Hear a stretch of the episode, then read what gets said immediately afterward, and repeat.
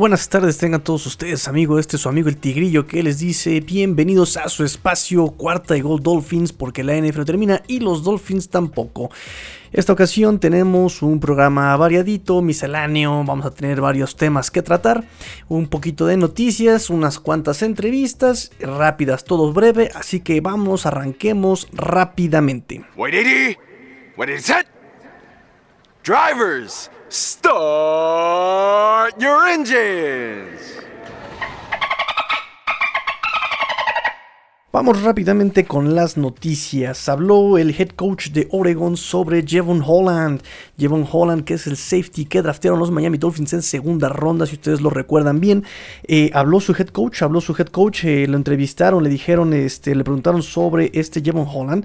Y él respondió bien ameno, bien, este, bien como si nada. Eres un pick fenomenal. Fenomenal. ¿Quién dice fenomenal? Pues él dice fenomenal. Eh, dice, es un pick fenomenal, es un talento de primera ronda, es un jugador de primera ronda. Al final del día, él jugó solamente dos años eh, de colegial, eh, pero ustedes se van a dar cuenta de por ustedes mismos que es un absoluto monstruo, es absolutamente un monstruo, dice eh, Mario Cristóbal, head coach de Oregon.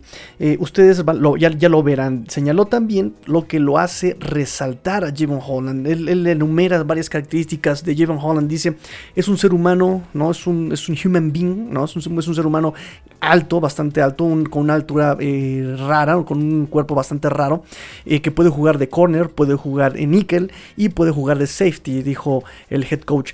Eh, sacarías mucho cuando tú ves su cinta de, la prepa, sus highlights en la prepa, cuando lo estábamos reclutando a él y a Penny estaban en el mismo año, estábamos como, está bien aquí, venimos aquí, tenemos que darle vuelta a esto, tenemos que arreglar esto y bueno, él dice, este tipo sella cualquier, a cualquier receptor como corner, como nickel, como safety.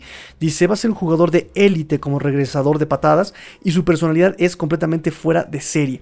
Jugó con agallas, jugó con pasión, es un tacleador tremendo y estoy hablando de lanzarse completo todo su cuerpo a, a sus oponentes, o sea, se deja ir con todo.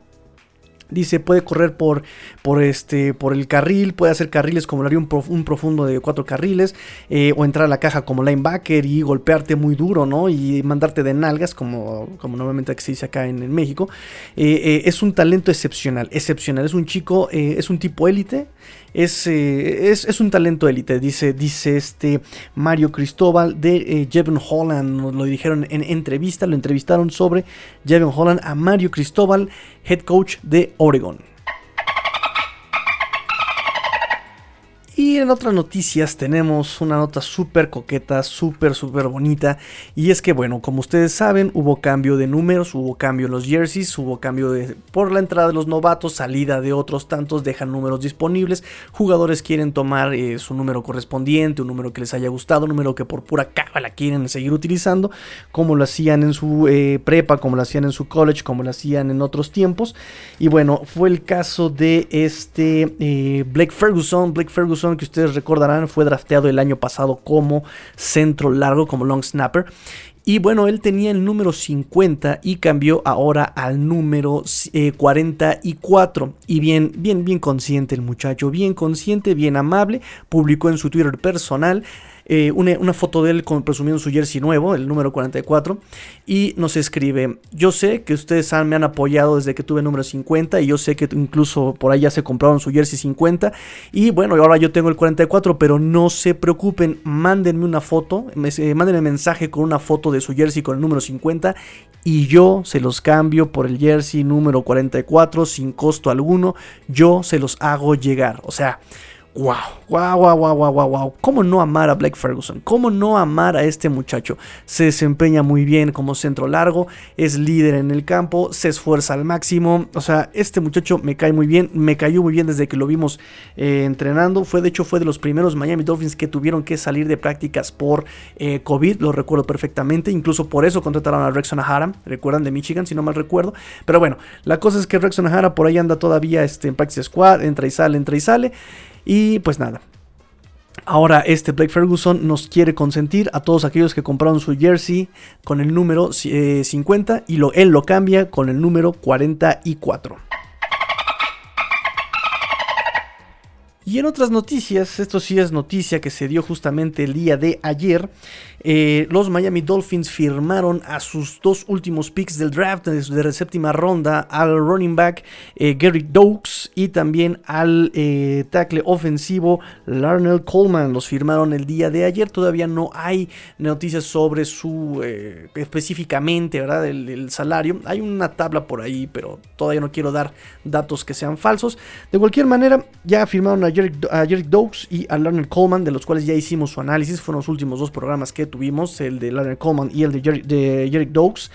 Y además firmaron a eh, cuatro undrafted free agents que ya habían dado, de hecho, la noticia semanas pasadas que yo no les había comentado porque todavía no era un hecho tal cual. Ahora sí ya es oficial. Ahora sí ya es oficial. Y vamos a hacer un repaso rápidamente de estos eh, jugadores. Firmaron al cornerback de Jaitlin Askew. Jaitlin Askew, cornerback. Él solamente tiene dos tacleos la temporada pasada. Solamente dos tacleos la temporada pasada. Pero recuerden que tienen él eh, a la posición nominal, pero no siempre es lo que desempeñan. Es decir, nosotros tenemos a un wide receiver que se llama McCollins, pero no es wide receiver, él es un gunner. Es un gunner. Bueno, pues aquí es el mismo caso.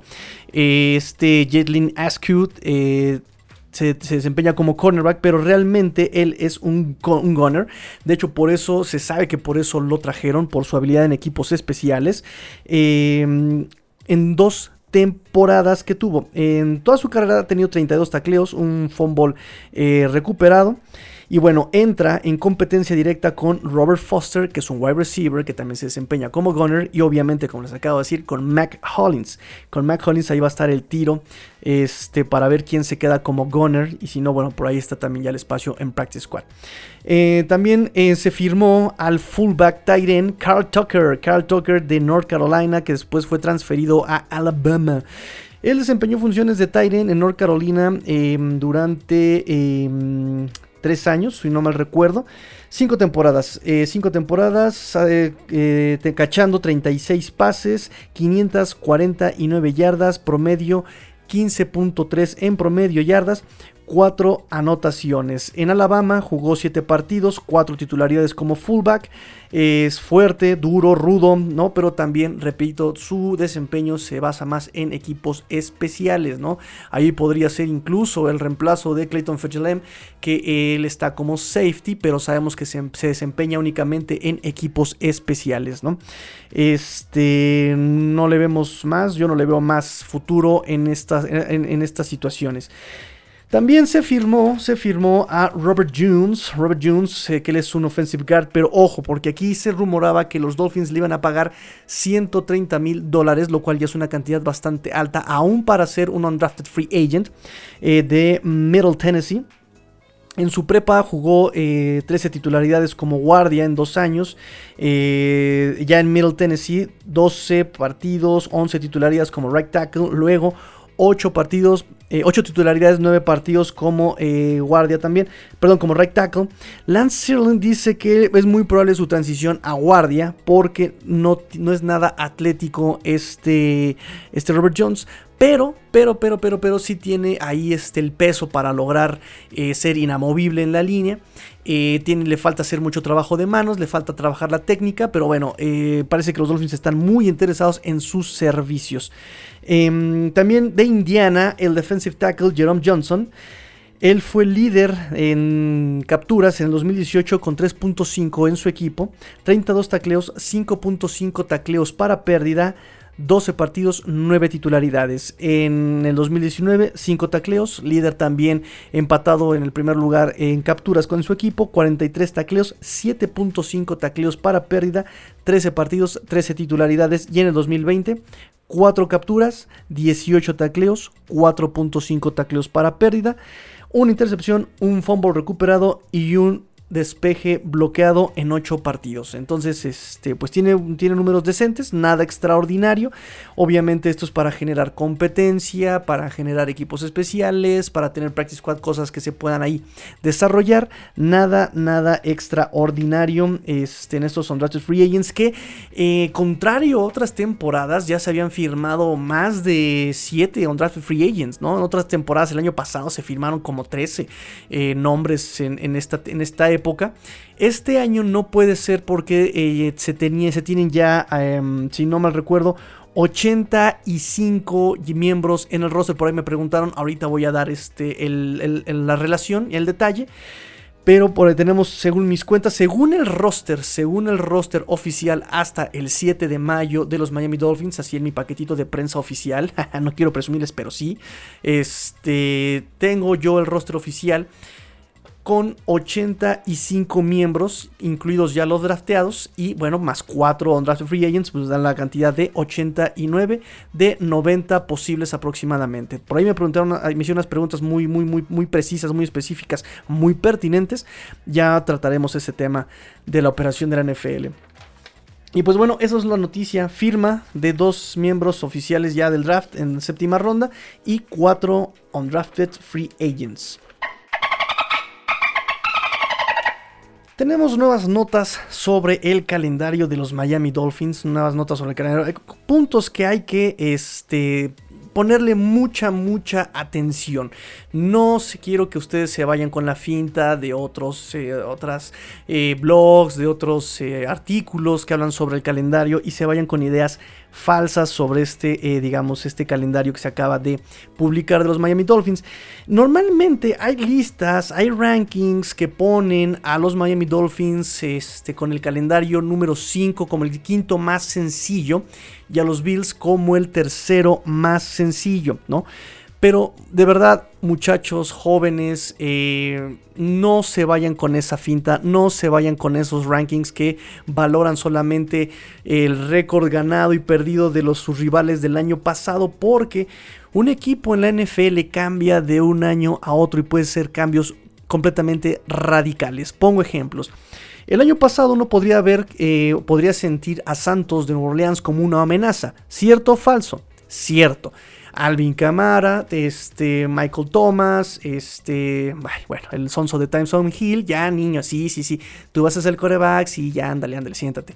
Este, ¿quién más estaba a la ofensiva? Este, Emmanuel Sanders em, y otros CEOs. Entonces, em, uno podría ahí meter, pensar que, que era una amenaza Santos, pero estaba Drew Brees.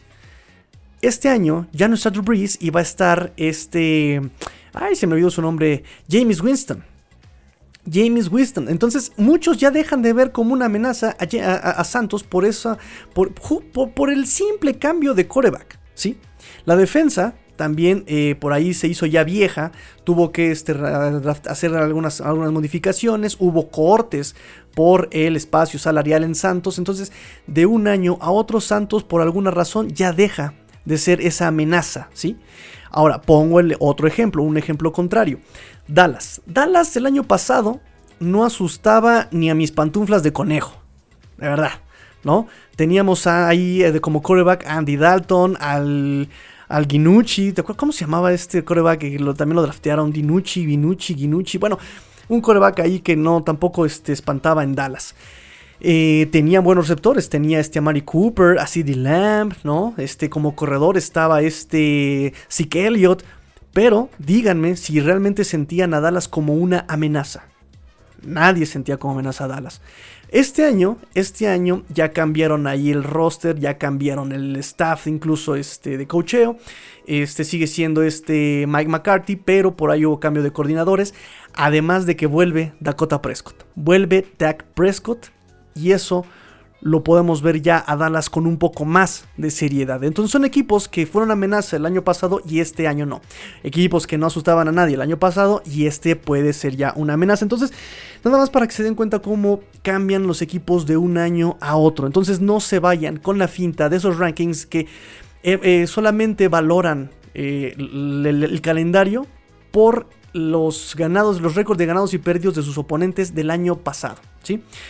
Dicho esto, em, Esperen más que nada las listas de los momios de Las Vegas, que ellos sí consideran incluso cambios de cocheo, cambio de roster, este, hasta el clima del calendario, es decir, todo eso lo consideran estas listas de los momios de Las Vegas y son un poquito más eh, específicos, son un poquito más acertados estos calendarios. Entonces esperen esas listas, son más, más acertadas. Em, ahora bien, aquí ¿Cómo se puede, digamos, valorar un calendario por su dificultad un poco más acertado, sin considerar el récord ganador y perdido, eh, de ganados y perdidos de los oponentes? Eh, se puede hacer por la semana de bye. ¿sí? Por la semana de bye también. Se considera qué tan temprano la tienes, qué tan tarde la tienes. Este, se puede juzgar también, repito, por los climas que puedes llegar a enfrentar en, la temporada. ¿no? Por ejemplo, eh, Miami Miami, el último, digamos, día que tiene, que, tiene frío es el 21 de noviembre contra los Jets allá en Nueva York. Otra posible nevada que pueda tener puede ser el 2 de enero en Tennessee contra los Titans. Y obviamente el 31 de octubre puede ser en Buffalo, ¿no? Después de Halloween, el domingo 31 de octubre. Esos son los, eh, las posibles nevadas que puede tener Miami, pero son en noviembre, octubre que es todavía muy temprano para la nieve. Eh, enero ya es este con Tennessee, pero no recuerdo haber visto nieve en Tennessee en los últimos años. Entonces, bueno, ahí está, ahí dejo las notas más específicas. También se puede, eh, digamos, eh, analizar por los corebacks elite, elite, no, no, Joe Flaco, no, no, Joe Flaco, no, no, tú no eres de aquí, puedes retirarte. Este, pero sí, los corebacks elite que puedas llegar a tener, a enfrentarte en la temporada. ¿Qué corebacks, si lo pongo entre comillas, elite, puede, llegar, eh, puede, enfrentar Miami este año? Eh, para empezar, Brady con los Bucks. Sí, sí, se lo, vamos a enfrentar a Brady. Otros corebacks que pueden ser eh, con amenaza es Josh Allen. Josh Allen que encontró ahí la arma de su zapato con Stephon Diggs. Lamar Jackson. Lamar Jackson que la crítica que se le ha hecho siempre es que depende mucho de la carrera en su tercer año, si no mal recuerdo, según tercer año le pusieron este, a lanzar un poco más, se notó el cambio, pero al final regresaron a la estrategia del eh, eh, juego terrestre sí o sí.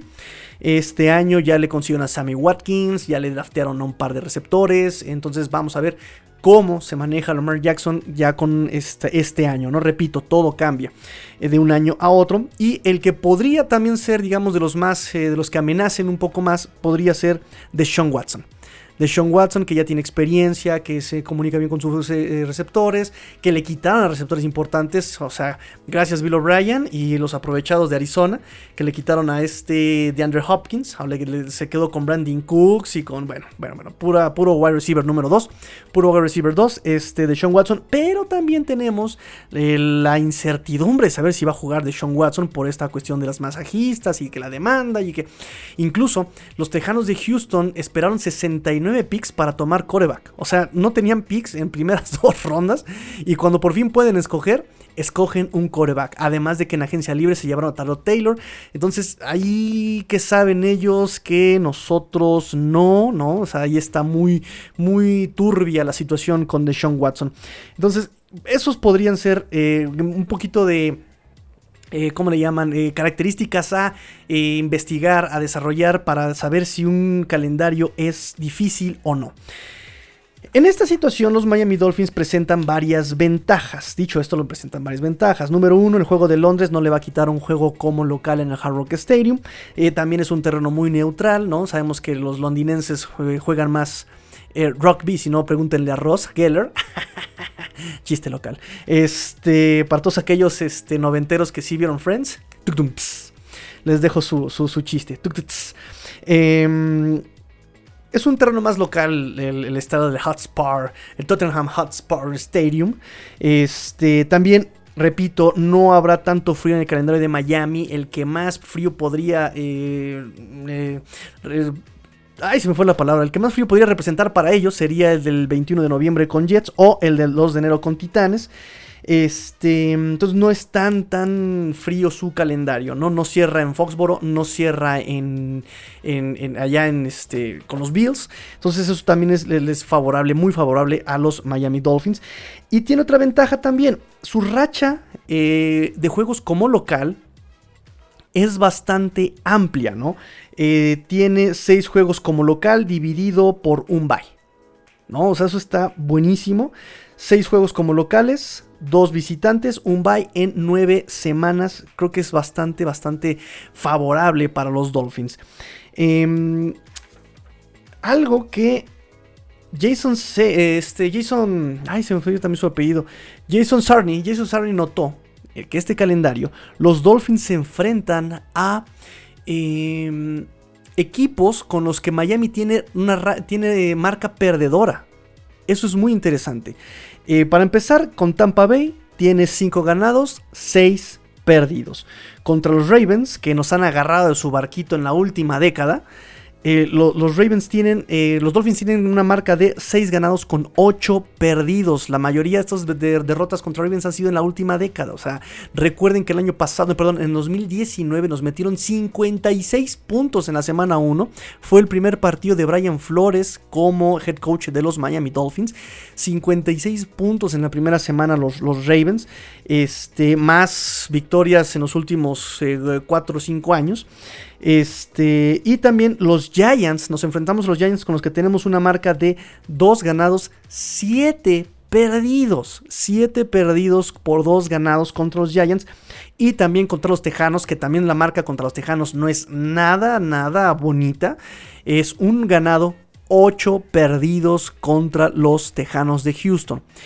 Esta vez nos puede asustar justamente Tampa, que es el campeón defensor, ¿no? Con Brady y con sus 22 titulares este, aún intocables, ¿no? Se bajaron la lana para poder seguir jugando, este, reestructuran contratos para poder seguir jugando con Brady, o sea, el llamadísimo y el tan conocido efecto Brady. Ay, pero qué odiosidad con este hombre. Este, también los Ravens obviamente son peligrosos. Y por otro lado, Giants y Tejanos, bueno, podrían no ser tan eh, preocupantes, sobre todo Tejanos que más que reconstrucción está en deconstrucción, está implotando este, todo lo, el desmán que dejó este Bill O'Brien ahí, más los chismes que tiene este de Sean Watson, más todo lo que está pasando. Este, y Giants, bueno, tercer año, tercer, cuarto año de, Daniel Jones, tercer año de Daniel Jones, eh, sigue sin dar muestras de que él va a ser el siguiente coreback franquicia de los gigantes de Nueva York. Le trajeron armas, eh, una agencia libre en el draft. Eh, tanto a la ofensiva como a la defensiva. Se espera que este Saquon Barkley esta vez esté sano este año porque lleva años que siempre se lesiona, ¿no?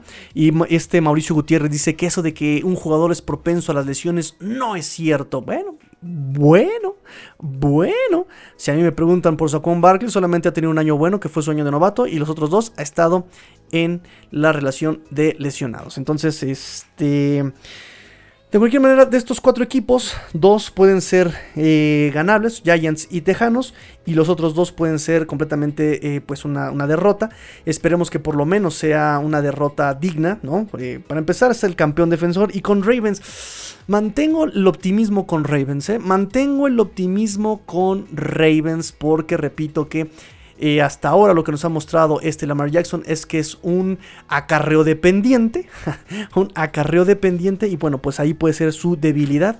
Y los Dolphins pueden aprovechar esa debilidad. Entonces, bueno, otra cosa que es negativo en este calendario que hay que tocar con mucho cuidado es que el inicio aparentemente es un inicio complicado. Pero no por Raiders, no por Raiders. Eh, más bien, eh, la semana 1 es contra Patriotas. Sí, sí, sí, está este Cam Newton que no tiene, que, que, ya perdió el toque con el brazo, por lo menos eso nos demostró el año pasado.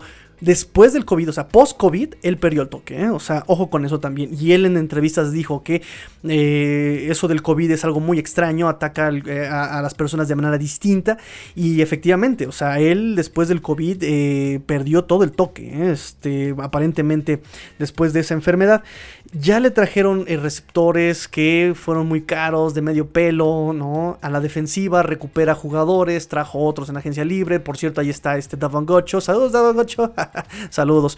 Este, Buffalo también en la semana 2 es complicado. Y si de por sí Buffalo es un rival difícil, eh, por lo menos hasta ahora en, el papel es difícil, es complicado.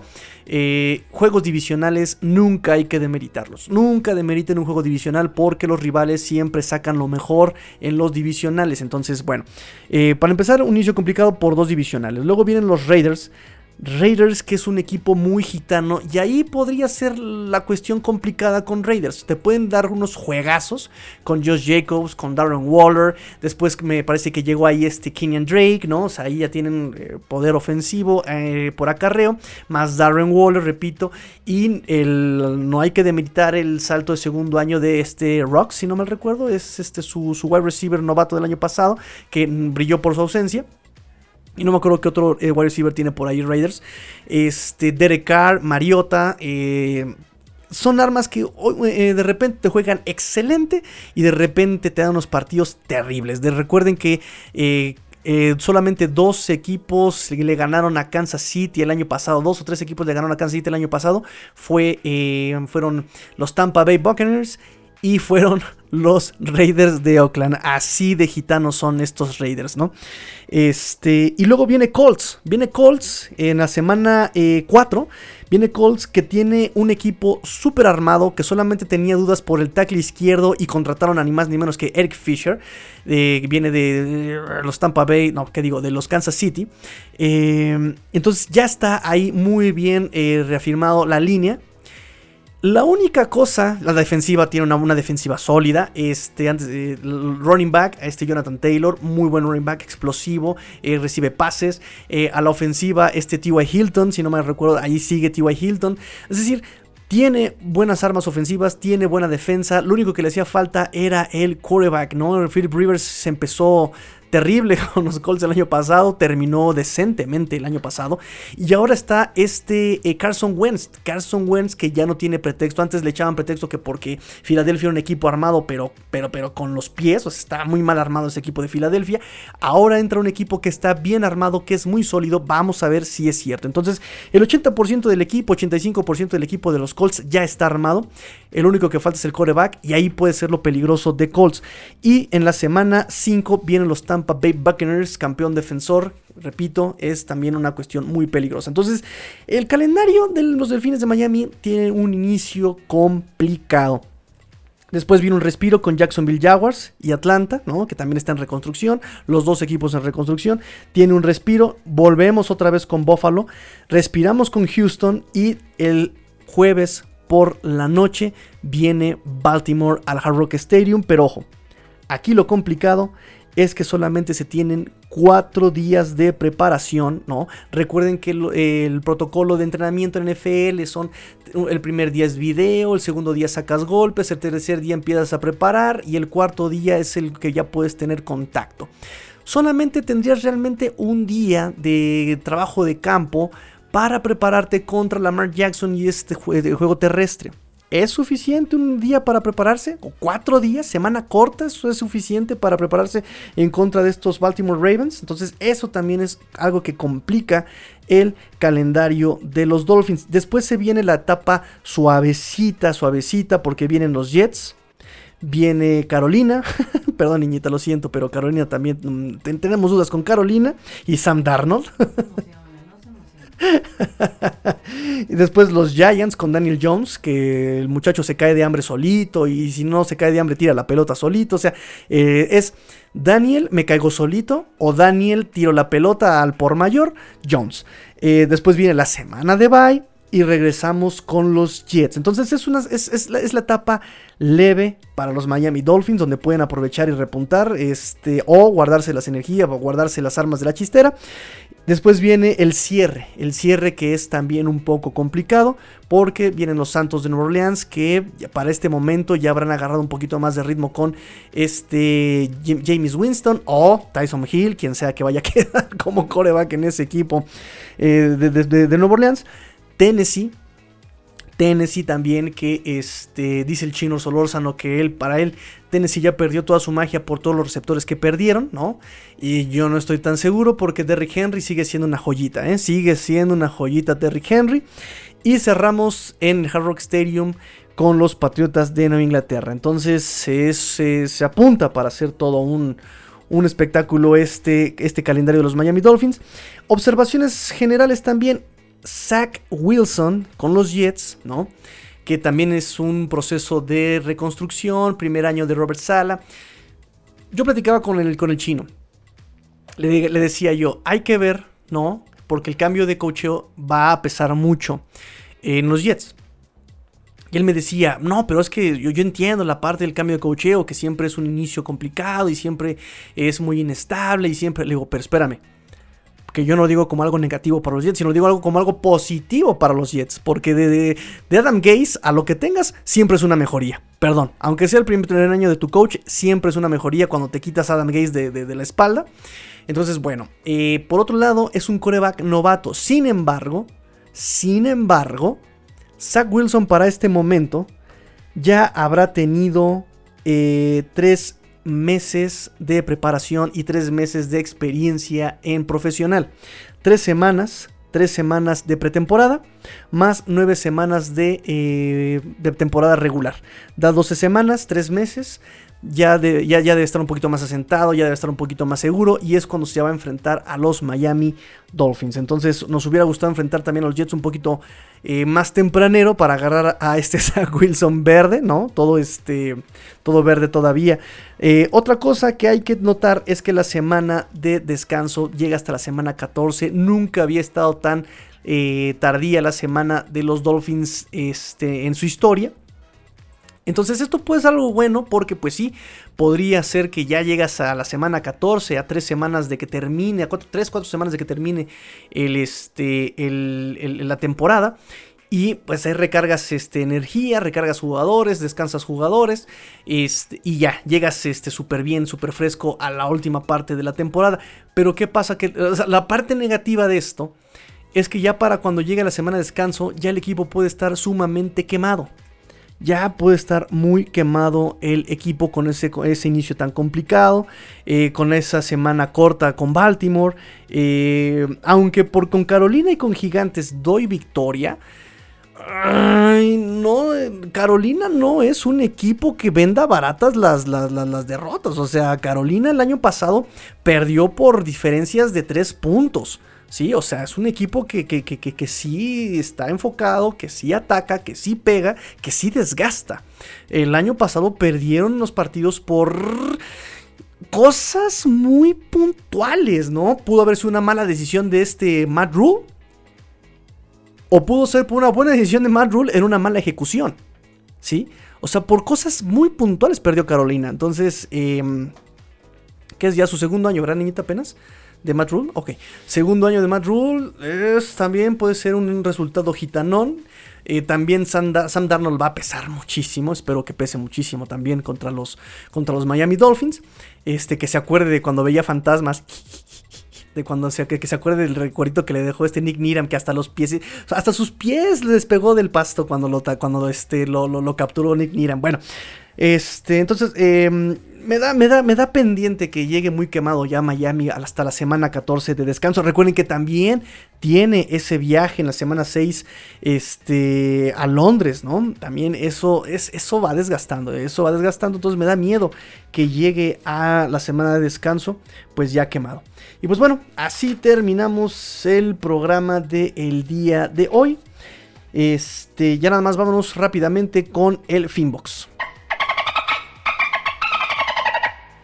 Y pues nada, en el Finbox me da mucho gusto, me da mucho placer anunciar que ya estamos iniciando, más bien ya iniciamos la dinámica para que se ganen la playera edición especial de las 10.000 descargas de Cuarta y Gold Dolphins. Debo decir que esa dinámica ha tenido una recepción increíble, increíble. Eh, he visto retweets por todos lados, likes por todos lados, o sea, están eh, cumpliendo con las dinámicas para generar puntos. Entonces, explico rápidamente. La dinámica es darle clic a un link. El link les va a decir identifícate, tú quién eres. Inicia sesión ya sea con tu correo, con tu cuenta de Google o con tu Facebook. Ajá. Y una vez que tú inicies la sesión, obviamente ya identificado para saber quién está participando, por supuesto, hay varias tareas. Mientras más tareas cumplas, más puntos tienes para participar. Cada punto es, por decirlo así, un boleto, ¿no? Un boleto de rifa, un boleto de lotería. Obviamente, mientras más boletos, más posibilidades tienes de ganar. Eh, las tareas son muy sencillas. Es darle like a este, la publicación, es retuitear la publicación, es darle seguir a, eh, Cuarta y Gol Dolphins, es darle seguir a Cuarta y Gol NFL, es suscribirte al canal de YouTube de Cuarta y Gol, es este, compartir el link, ¿no? Entonces, mientras más tareas así de sencillas, que no te llevan mucho tiempo más que estarle picando ahí con tu pulgar si estás en el smartphone, eh, mientras más tareas cumplas, más puntos obtienes y cada punto es una eh, oportunidad para ganar, obviamente ya en el sorteo de la, de la tómbola cuarta y Gold Dolphins, ¿no? Porque la vida es una tómbola, tam, tam, tómbola, de luz y de color. Perdón, yo sí también lo tenía que hacer. Oh, a ver, dime otra canción, dime otra canción que sea como de lotería. A ver, dime otra. No, sí, es que tiene que ser... Pero, pero es que Cuarta y Gold Dolphins es como la carabina de Ambrosio, es show mágico, cómico, musical. Y ahí les va el truco de magia. Ah. ¿Ven esta carta? Obviamente. Taran, tan, tan, tan, tan, tan, tan, tan, tan, tan, tan. Niñita, ¿puedes bailar como Gina Montes? Taran, tan, tan, tan, tan, tan, tan, tan, tan, pero con mallitas y todo, ¿eh? Pelazo. Con, con, con, tu fondo psicodélico, ajá, y, te ponemos en seis, este, seis niñitas bailando en la pantalla con Beto el boticario y la palabra canta. Bueno, este es muy sencillo, es muy sencillo participar, repito, es muy sencillo participar. El link ya está en la cuenta de Twitter de Cuarta y Dolphins. Repito, la cuenta es 4TA y Dolphins, 4TA y Gold Dolphins, ¿no? El 4 va con número, Cuarta y Dolphins va con 4, 4TA y Gold Dolphins. Este, entonces, bueno, ya habiendo explicado la dinámica bien sencilla, bien facilísimísima. Eh, continúa. Ah, dato importante, la dinámica dura hasta el lunes. El lunes se cierra la dinámica. Recuerden muchachos, el lunes se cierra la dinámica. Entonces, eh, sigan participando, ¿no? Los que ya cumplieron todas sus misiones, perfectísimo. Eh, compartan el link. Recuerden que compartir el link les da 5 puntos extra. Este, y pues nada. Sigan, sigan, sigan participando. Vamos al, al rápidamente. Raúl Ernesto nos dice: Espero poder tener la tan codiciada playera de la Fin Familia autografiada por el Master Tigrillo. Muchos, muchos abrazos y besos a Raúl Ernesto y pellizco de Pampi, porque me gusta que ya ocupen el, el, el, hashtag de Fin Familia. No saben qué feliz me hace que ocupen el Fin Familia, el Finbox, el FinZap. No, no, maravilloso, maravilloso para mí seguir haciendo comunidad. Omar Sigala me dice: Listo, quiere decir que ya participó Omar. Sigala, perfecto. Nos dice este Luis Borja, buen programa, el de ayer lo estoy escuchando justo en estos momentos, que bueno. Eh, ¿Podrías por favor explicar a fondo de manera entendible como tú lo sabes hacer lo de los Sunday Night Football? ¿Cómo eh, los elige la NFL a partir de cuándo son flexibles y qué juegos son, eh, qué juego de los Dolphins podrían entrar en Sunday Night Football? Ok, los que pueden entrar en Sunday Night Football son solamente los partidos que están en Sunday, eh, en, los domingos, pero vespertinos, ¿no? Es decir, a las 3 de la tarde. Solamente esos pueden entrar a cambio y a partir de la semana 11, si no mal recuerdo. Esa es la cuestión con los Sunday Night, Sunday Night Football. Eh, es más, aquí tengo la, la, la, la, este la ay se me olvidó. El estatuto el estatuto. Aquí tengo el estatuto de los este de la NFL que por cierto muchachos por ahí hoy me hicieron preguntas muy de estatutos de la NFL pero no se ha actualizado eh no se ha actualizado. No es que yo no haya hecho mi tarea. De hecho estuve ahí preguntando a colegas que están súper clavados que también tienen pases de prensa eh, como los míos pero no sigue todavía este, sin actualizarse. ¿eh? Si ustedes incluso visitan la página de la NFL, aún tiene el reglamento del 2020. ¿eh? Entonces, abusados con eso. Dice, eh, la programación flexible, o sea, el, juego que se puede cambiar, se utilizará en las semanas 11 a 18. Además, en las semanas de las 5 a la 10, la programación flexible se puede utilizar en no más de dos semanas. En las semanas de las 5 a la 17, el calendario se enumera todos los juegos programados tentativamente para el Sunday Night Football en NBS.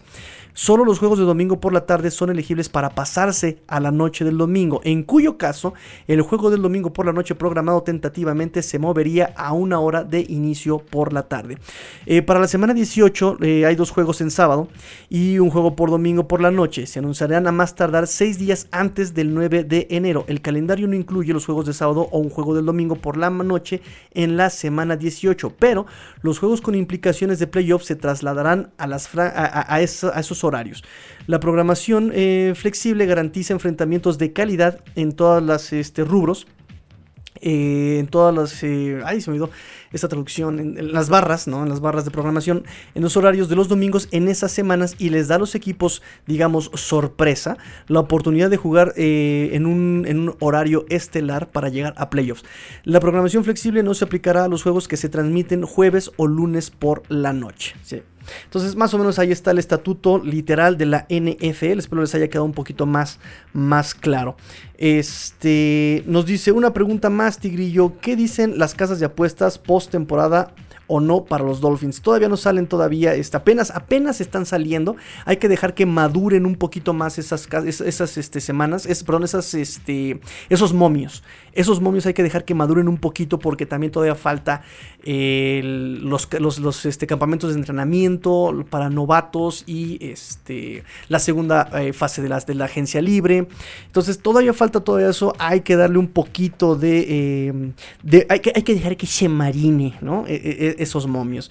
Este, me dice Inchepalo, vámonos Ricky, o sea, de que ya publicó también su, su, este, su tarea para la, playera de edición especial. Nos dice Luis Borja también, somos la comunidad de los Dolphins, sigue adelante Tigrillo, que nosotros estaremos contigo. Muchas gracias Luis Borja, de verdad que yo aprecio todas sus palabras, las guardo siempre en mi corazón y es lo que me hace estar grabando a las 4 de la mañana. Niñita, ya me voy a dormir, te, te lo prometo, te jurito que ya nos vamos a dormir. este, vamos a ver qué más viene en el Finbox. Nos dice Ulises, ¿cuál es tu pronóstico de ganados esta temporada? Ay, no me hagan esas preguntas todavía, por favor, porque les voy a decir 17-0. No me importa, 17-0. ah, en la realidad. Ah, yo pensé que en mi mundo de color. yo pensé que en mi Tigriolandia. a ver, rápidamente, vamos a un ejercicio rápido. Pues así con mi máquina del tiempo, bote pronto, así aplicamos ahorita la, Doctor Strange. Rápidamente repasé el calendario y ahí les va eh, mi, deducción eh, de lo más eh, sosa, bofa que, se puedan imaginar. Semana 1 contra Patriotas ganamos. Semana 2 contra Bills perdemos, porque es, aunque es en el Hard Rock Stadium, los Bills... Nah, qué diablos, vamos a ganarle a los Bills aquí. Sí, ya, lo dije. O sea, vamos a quedar 17-0 nuevamente. Después de haberlo. Después de haberlo considerado, mi, mi, conclusión es la misma, 17-0. Luego, semana 3 contra los eh, Raiders allá en Las Vegas. Yo digo que le ganamos. Por la pura inconsistencia y por la pura... Recuerden que yo siempre pongo eh, a considerar la constancia y la estabilidad del equipo y Gruden no es nada estable. Brian Flores es muchísimo más, háganle como quieran, es muchísimo más estable que Gruden. Entonces ahí le damos una victoria a Miami. Semana 4 contra los Colts, perdemos, perdemos por esa defensa, porque es más estable justamente Colts que Miami. Este, semana 6, este, perdón, semana 5 contra Tampa, perdemos. Semana 6 en London, ganamos contra los Jacksonville Jaguars. Atlanta, un equipo en reconstrucción que siempre encuentra la manera de perder en el último minuto, ganamos. Eh, Bills eh, allá en este en, en, Buffalo, perdemos. Houston, ganamos. Ravens en cuatro días para preparar el jueves por la noche, perdemos. Después Jets, ganamos porque tenemos semana larga, semana larga, semana larga. Y les ganamos a los Jets allá en Nueva York. Después contra las Panteras, volvemos a lo mismo. Por... Por ahí hay un grillito molesto. hay un Pepe Grillo ahí. Pierden. pues sí, pierden las Panteras de Carolina porque además vienen al Hard Rock Stadium, está Sam Darno y Matt Rule todavía le falta madurar como head coach y en ese aspecto también Brian Flores ya le ganó la partida en el Senior Bowl. Eh, y tiene un año más de experiencia en profesional que Matt Rule. No, además, eh, Brian Flores ha estado siempre en profesional. ¿eh? Matt Rule estuvo mucho tiempo en colegial. Pero bueno, este, gana, gana las Panteras. Ganan a las Panteras, le ganan también a Nueva York, hasta los Gigantes. Semana de descanso, pues todos ganamos, ¿verdad? Porque descansamos. Este. más un punto, me vale. Luego los Jets aquí en el Hard Rock Stadium. Igual, Sam, eh, perdón, ¿qué digo? Este, Isaac Wilson, cosita bebé, chiquito precioso, mi vida, mi amor. Eh, estás todavía, eres un moquito, te vamos a palear, ¿verdad? Santos por Jameis Winston pierden los Santos, ganan los Delfines. Tennessee por Derrick Henry, porque ya deben haber encontrado el camino este Rebel y los Tennessee Titans en toda la temporada. O sea, ya la penúltima semana perdemos los Dolphins. Y los em, Dolphins ganan en la semana 18 contra los Patriotas en el Hard Rock Stadium, lo cual si las matemáticas no me fallan, quedamos 17-0. Punto final, gracias. no, no es cierto, ya. Según yo había dicho, había, había dicho primero 11-6. Pero después cambié de opinión con este de Buffalo en semana 2. Muy, muy, muy, obviamente muy optimistamente, ¿verdad? Muy positivamente. Muy únete a los optimistas fuera de este mundo. Y yo digo que quedan 12 ganados, 5 perdidos. La niñita dice 7-10, así, pero me encanta porque ni siquiera vi el calendario, nada más así sacó. ¿Cuántos números me faltan para el 18? ah, para el 17, perdón. Ah, sí, 7-10. Entonces, bueno, ya, ya se hizo la apuesta. Estamos viendo este, los tacos en el tizoncito. Entonces, esperamos que te haya, espero que te haya respondido tu pregunta, Ulises, Ulises, Ulises, Ulises. repito, todavía falta mucho que considerar en, esta, en este off-season, recuerden.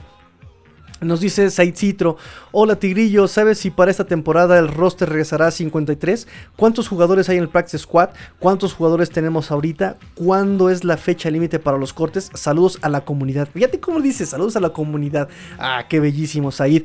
Este, repito, y aquí es donde quería yo llegar con la cuestión de este, los estatutos NFL hay todavía faltan cosas por, eh, digamos, por hacerse. Falta la junta de los dueños, falta la junta del comité, mm, ay, se me olvidó el nombre, este de... Mm, bueno, el comité organizador, por decirlo de alguna manera, tiene, un nombre, olvide el nombre. Y de hecho lo leí ahorita en la tarde justamente buscando los estatutos, ¿verdad? Este, todavía no se actualizan, todavía hay falta este, que se junten, ver los cambios en las reglas, bla, bla, bla, bla. Todavía falta mucho para que se eh, asienten esos estatutos de NFL. Entonces, este, hasta donde yo sé, seguimos con 53 hombres en el roster. Ahorita todavía no hay practice squad. El practice squad se conforma a el último día, o más bien el día siguiente, al día siguiente de que está el corte de los, eh, del roster de 53, ¿no? Ahorita tenemos los Dolphins, eh, eh, me parece que se les permite de 90 a 93 jugadores, me parece que 90. los Dolphins en el roster tienen 89, repito, tengo el roster actualizado oficial, oficial, oficial o sea, documento, pues tengo el documento actualizado por los Dolphins hasta el 7 de mayo, incluye a los drafteados, no incluye a los eh, undrafted free agents que acaban de firmar el día de hoy o el día de ayer, este, los Dolphins, entonces ahorita les voy a dar la relación. Tenemos tres quarterbacks, tres quarterbacks en el roster ahorita, los cuales son obviamente Tua Tuongo Bailoa, Jacoby Brissett, este y este Reed Sinet. Reed Sinet está dentro de eh, digamos ahorita el roster oficial. Nos seguimos con seis running backs. Es eh, Jerry Dokes, Sofon Ahmed, Jordan Scarlett, Patrick Laird, Malcolm Brown y Miles Gaskin. Tenemos 13 wide receivers, que es Albert Wilson, William Fuller, Lynn Bowden Jr., Alan Hearns, Malcolm Perry, Devante Parker, Robert Foster, Jalen Waddle, Preston Williams, Jaquim Rand, Kirk Merritt, Mac Hollins y Kate Luxley. Eh, tenemos 7 tight ends, 7 tight ends, Adam Shaheen, Dorham Smith, Sethan Carter, Long Hunter, eh, perdón, Hunter Long, lo dije al revés, Hunter Long, Chris Miarik, Mike Gesicki y este Jibri Blount. Tenemos 14 linieros ofensivos. Matskura, Michael Deere, Cameron Tom, Solomon Kinley, Robert Hunt, Durval Quiroz Neto, Jonathan Hubbard, Austin Jackson, eh, William Eichenberg, Tyler Gauthier, DJ Flocker, Jesse Davis, Adam Pankey y Lerner Coleman. Eh, me sigo, es, tenemos 11 linieros defensivos. Jason Strawbridge, Adam Butler, John Jenkins, Emmanuel Logba, Zach Sealer, Jonathan Ledbetter, Christian Wilkins, Benito Jones, Tyshon Render, Nico y Raquan Davis. 11 linebackers: Jalen Phillips, Andrew Van Kinkle, Doug Riley, Vince Beagle, Calvin Munson, Sam Eweboen, eh, Benadrick McKinney y Roberts, Jerome Baker, Brennan Scarlett y Kylan Johnson tenemos 16 defensive backs, o sea, ni siquiera tenemos tantos lineros ofensivos, tenemos 16 defensive backs. Noek Binogany, Eric Rowe, Jevon Holland, Byron Jones, Xavier Howard, Justin Coleman, Brandon Jones, Jason McCurdy, Jamal Perry, Terrell Bonds, Nate Hawley, Jabari Davis, Nick Needham, Brian Cole, Clayton Fitzgerald y Tino Ellis. Y por último, cuatro especialistas, que es Michael Pallardi, Jason Sanders, Blake Ferguson y Rex Sonahara. Si les suenan nombres, pero no los reconocen, es porque es el Practice Squad. Está mezclado en el roster oficial ahorita el Practice Squad. Está todo mezclado. Los del roster oficial y los del Practice Squad están mezclados. Es, curioso como les estaba yo mencionando ahorita a Rex Sonahara y aquí salió nuevamente. ¿Por qué? Porque están mezclados todos. El Practice Squad ahorita se va, digamos, a conformar hasta eh, eh, el día después. El día después o incluso el minuto después en que se cumple el plazo para que los em, eh, equipos den su roster oficial es cuando ya nace el Practice Squad, ¿sí? Entonces, bueno, si hago mis matemáticas, 3 corebacks, 6 running backs, 13 wide receivers, 7 tight ends, 14 lineros ofensivos, 11 eh, lineros este, defensivos, 11 linebackers, 16 defensive backs y 4 especialistas. Tenemos 85 jugadores, más 4 eh, agentes libres no drafteados que se firmaron ayer da un total de 89. Entonces espero que les haya respondido su pregunta. Lo de las fechas todavía no se determina. Todavía no se determina. Eh, faltan estas juntas, digamos, de dueños, franquicias, NFL, bla, bla, bla, bla. Este, y el comité organizador, tiene un nombre, incluso ahí está este, eh, ahí de Metiche, este Sean Payton y este Ay, ¿cómo se llama el de Washington Football Team? Que era de Panteras. Este. Mm, Ron Rivera, exactamente. Ahí andan de Metiches también ahí como, como miembros de este comité. Nos dice Kuro: Imaginemos cosas chingonas en la semana 1 ganarle a Pats. Eh, que Bills pierdan con sus Steelers. Darnold venciendo a Jets. En semana 2 ganarle a Bills. Y de ahí a la final de temporada terminar como líderes de división. Pues sí, imaginemos, como decía el Chicharito, cosas chéveres. Eh, mm, nos dice, nos dice también Kuro, ah, con lo de Black Ferguson, lo de la noticia de Black Ferguson, nos dice, él hizo ver la necesidad de buscar un buen long snapper en el draft. Miami fue muy cuestionado por la edición, pero la verdad trajeron un jugador entregado con mucho corazón que da gusto tenerlo en el equipo. Sí, la verdad sí. La verdad a mí me gustó mucho este Blake Ferguson. Lo conocemos cada vez más y cada vez más nos enamoramos de Blake Ferguson, que son de esos incluso esos héroes anónimos, ¿no? Repito, esos héroes anónimos que uno nunca sabe que están ahí, pero que es bueno que no nos enteremos que están ahí porque quiere decir que están cumpliendo bien su trabajo. Em, no por nada, dice Kuro, no por nada en este draft seleccionaron a dos long snappers cosas que eran muy raras porque casi siempre esa posición los agarran días después del draft, efectivamente, como eh, agentes libres eh, no drafteados. De hecho, está la anécdota de eh, Panteras de Carolina, justamente, niñita, cuento la anécdota rápidamente. Fletcher, que es el long snapper que, que, que este, draftearon las Panteras de Carolina. le, llama este le llama Matt Rule, le dice ¿Vienes o qué? Así bien casual el, el, coach de las Panteras de Carolina. Eh, ¿Vienes o qué? Y el otro baboso le, responde, no, mire, lo que pasa es que voy a ver mis opciones, porque pues como agente libre no drafteado, pues debe haber jugadores que me quieran. Y, y, y, así como de, no, ya vente a las Panteras, ya te seleccionamos. El tipo pensaba que, lo iban a, eh, que no iba, nadie lo iba a seleccionar en el draft. El tipo pensaba que no iba a ser seleccionado. Pensaba que estaba recibiendo llamada ya de, de las Panteras para ver si firmaba como agente libre. Y estaba recibiendo la llamada de, haber sido seleccionado en el draft. El tipo no se la creía. Entonces, la llamada está en video, lo pueden buscar en Twitter eh, o en YouTube. Y, está así justamente su reacción de, ¿es en serio? ¿Es en serio? Sí, te acaban de draftar las panteras. ¿De, verdad? Chill out, bro. Y sí, sí, incluso aquí te paso el dueño, ¿no? Eh, o sea, todo, todo un desastre. Y el otro centro raro que draftearon la NFL fue justamente el de Michigan, que tiene un nombre, un nombre, híjole, Cameron Chisman.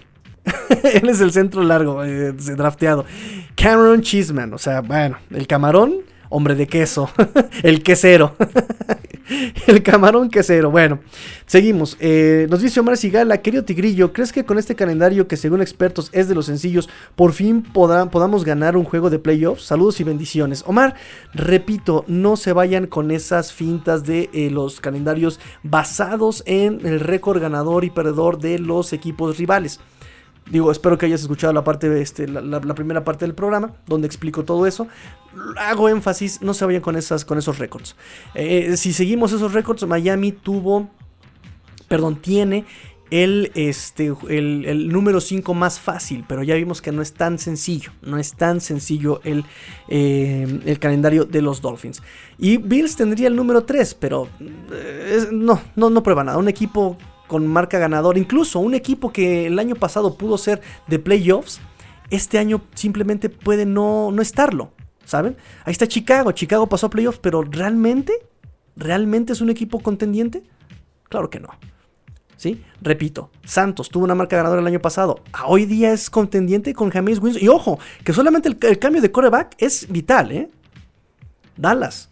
No tenía, tenía Andy Dalton. Hoy tiene ya a Dak Prescott y eso lo vuelve más peligroso, ¿sí? Entonces, no se vayan con eso, con esas fintas. Hay mucho que considerar para evaluar un calendario y apenas estamos a la mitad del off-season. O sea, todavía falta la segunda etapa de la, agencia libre, faltan los campamentos de entrenamiento, falta la pretemporada, o sea, todavía falta mucho, muchachos.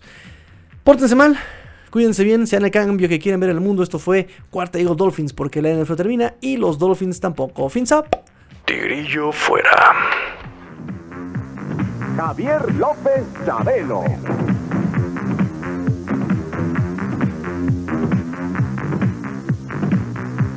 Beto el Boticario. En la carabina de Ambrosio. Un show cómico mágico musical.